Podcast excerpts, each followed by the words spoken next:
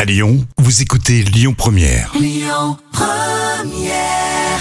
Lyon Première avec un certain Jérémy Frérot. Les petits plats de Camille.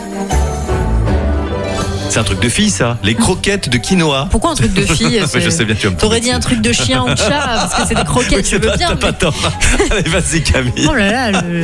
Oui, ben, je sais- ben, trading, voilà, là, le allez, c'est patriarcat, là, parti. ça y est, bam, girl power. On va d'abord Ouais. cuire le quinoa. Tes parce que- croquettes, oui, En vas-y. plus, c'est vegan. Dans de l'eau bouillante, une dizaine de minutes. Vous allez couper l'ail et l'oignon en petits dés.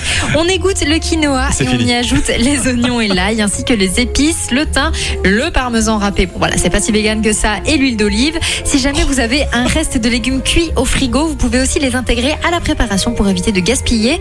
On ajoute les œufs et on mélange à nouveau. Vous faites chauffer une poêle avec un filet d'huile d'olive. Vous formez des petites boulettes avec la pâte et vous les faites cuire environ deux minutes de chaque côté et c'est Je prêt. veux bien goûter finalement, tiens. Ah, quand même. Il est pas compliqué le garçon. Jack Berry maintenant, Lyon Première.